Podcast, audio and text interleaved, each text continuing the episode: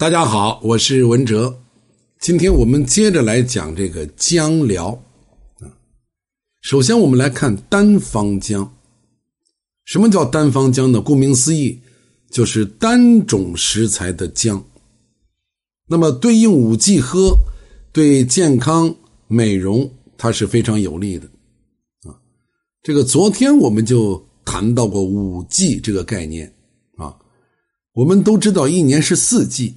可是，在中医当中啊，春夏秋冬，它加了一个长夏，长夏就是夏季和秋季交接的那一段时间，所以呢，这一年也分作五季。那么，如果再对应五行啊，在相应的季节喝姜调理，在上一个季节喝姜进行防范，那么它的功效就更加的完美了。下面我来讲个实例。这个唐女士，她本身就是气郁体质，她的个性呢是生性细腻，她的心思很敏感，也就是我们说的那种爱操心、心眼小一点啊，可能是一个完美主义者吧啊，劳心劳力的，所以呢，她肝气郁结，那么尤其是在肝气当令的春季。只要一到春天，他的身体就很糟糕，更容易肝气不畅，眼睛会干涩啊，迎风流泪，胸肋胀满，乳房胀痛啊，也容易抑郁，容易郁闷。总之，一到了春天，他的心情就会非常不好，人体的整个状态也会看着很不舒服。那他是怎么调理的呢？他是在冬季每天喝黑豆浆。春天就喝葡萄干姜，这就是单方。那么如此一来，在进入春天之前就开始养护肾，到了春天就养护肝，到了第二年的春天，他就没有这种肝气不畅的一系列症状了。所以，我们调理身体啊，认为那个立竿见影，我们总想着是我今天喝个什么汤，明天吃个什么药，后天搞一个什么营养素。啊，我吃完之后立竿见影，第二天就好了，这个一点也不现实。养生是在日常生活当中点点滴滴、一点一点积累。我们讲的一些方法，如果适合你，你现在就用，啊，很快就能见到效果。我在咱们听众的这个评论区里头啊，我看到了很多听众朋友，哎，就是在这最近的几天当中。把自己多年的问题调理好了，啊，最起码呢有向好的趋势，所以做永远是最重要的。那么前面我们讲配合五行怎么来配合呢？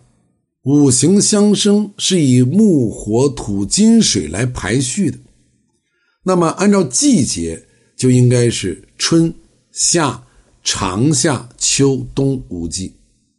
那么，对于女同志而言，啊，女人的体质本身就先天的分为木、火、土、金、水这五种体质类型。那么，木型人应该从冬季开始喝姜保养；火型的人呢，在春季开始喝姜保养；土型的人很重要啊，马上就立夏了，土型的人从现在开始。就应该喝姜保养了啊，这个是最应时、最应景的啊。那么金型的人在长夏开始喝姜保养，水型的人当然就应该从秋季开始喝姜保养。也就是说，每一型的女人提前一个季节喝姜保养，就能在自己先天最弱的脏器当令的时候降低发病率。那么，如何自我判断？你是哪一个型的人呢？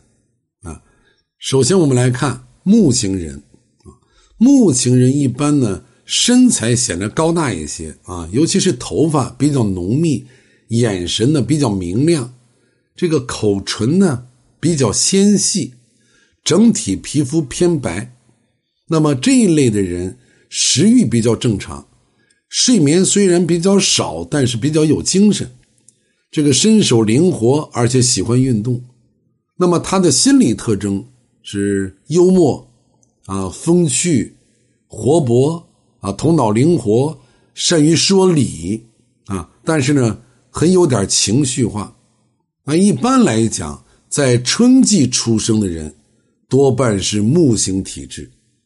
那么火型的人呢，身材比较偏瘦啊，鼻子突出，耳朵细小，这个脸呢和手脚容易发红发热，食欲比较差啊，睡眠比较多，这个生理欲望比较强烈啊，这个常常感觉口干，爱喝水，怕热不怕冷。那么这种人呢，性情可能比较乐观。做事情积极负责任，喜欢帮助别人，但是呢，做事情容易冲动。那么夏季出生的人，多半是这种火型体质。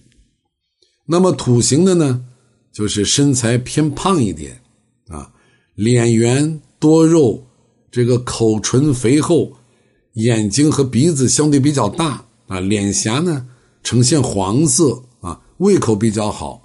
这个比较嗜睡，睡眠的时间比较长，就有拖延症，啊，做事呢就有总是拖拖拉拉的，这种人心性反而是冷静的，啊，接人待物呢比较忠诚，也富于理解，但是行动力很差，就是我们讲的那个知易行难，这一类人呢就属于土型的人，这个要想克服土型人天生的这个性情懒惰呀。他还确确实实不是一件容易的事儿。你像我个人，就是一个比较典型的土型人啊。这一回家就躺到沙发上看电视，活动量也少。那这个金型人呢，就身材比较偏矮，眉浓鼻仰。什么叫眉浓鼻仰呢？大浓眉毛，呃，我们看那个尔康，那个鼻孔朝天，啊，就是这种面相啊。他基本上就是金星人，整体的皮肤呢相对来说比较偏白，这个睡眠非常深沉，食欲也比较正常。这种人呢往往比较有耐性，有怜悯之心，而且是严守纪律、冷静自持。他的缺点就是挑剔，啊，妒忌、忧郁和优柔寡断。那么秋季出生的人很多都是这种体质。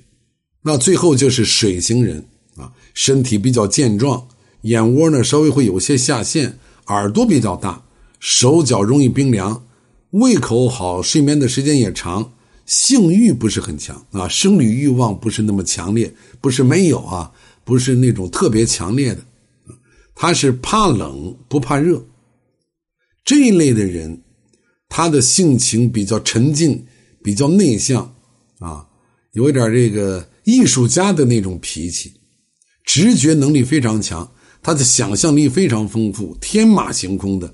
有的时候你跟这种人聊天啊，他天一脚地一脚的，你都不知道他在说什么啊。他的联想非常丰富，而且这类人他不愿意守规则啊，特别不愿意守规则，循规蹈矩的事他不愿意干，而且敏感多疑，容易悲观抑郁。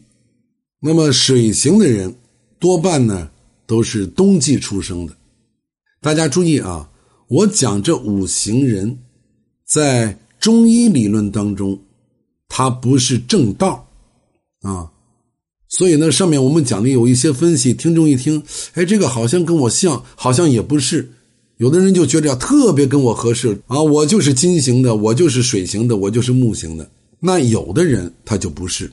啊，甚至是完全相反的，这个都很正常，因为这个五行人这种说法是结合了《易经》里面的一些理论，而《易经》呢又过于复杂，我们在这个有限的时间当中啊，也不可能把它讲完，我也没有那么深的造诣。那也许也正是因为它比较复杂，就会被讹传的神而又神，玄而又玄。就沦为了算命先生养家糊口的工具，但是作为我们日常的养生，对我们是有一些借鉴意义的。好，关于这个姜疗，我们明天接着聊。